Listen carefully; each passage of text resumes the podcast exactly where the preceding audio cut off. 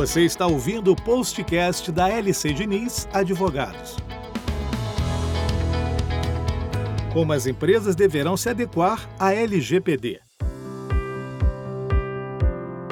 2020 será o ano em que as empresas terão que se adequar à Lei nº 13.709 de 2018, conhecida como LGPD, Lei Geral de Proteção de Dados Pessoais, que descreve conceitos e lista princípios a serem seguidos por todas as empresas que coletam, tratam, armazenam ou vendem dados pessoais no país.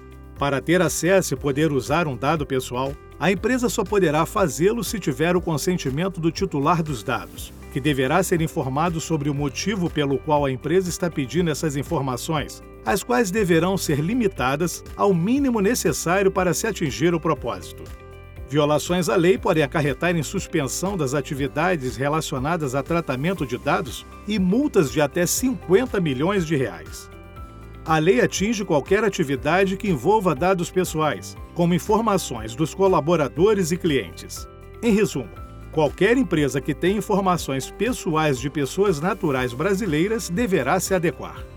Chama atenção ainda o especial cuidado da LGPD com os chamados dados sensíveis, que são aqueles de menores ou então relativos a informações íntimas das pessoas, adultas ou não.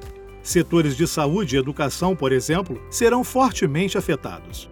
Para se adequar, é imprescindível que a empresa tenha, além do suporte do pessoal de TI, o envolvimento de todos os departamentos, o apoio do jurídico é necessário para a correta interpretação das regulamentações, identificação das principais atividades afetadas e avaliação das oportunidades para implementar mudanças.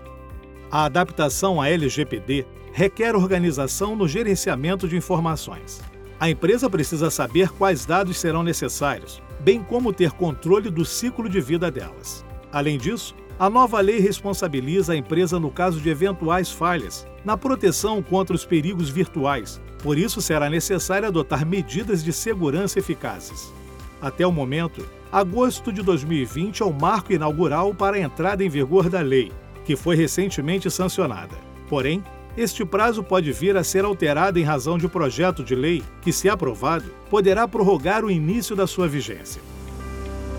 Seja em 2020 ou em outro ano, a empresa não deve perder tempo e deve sair na frente em busca de sua regulação.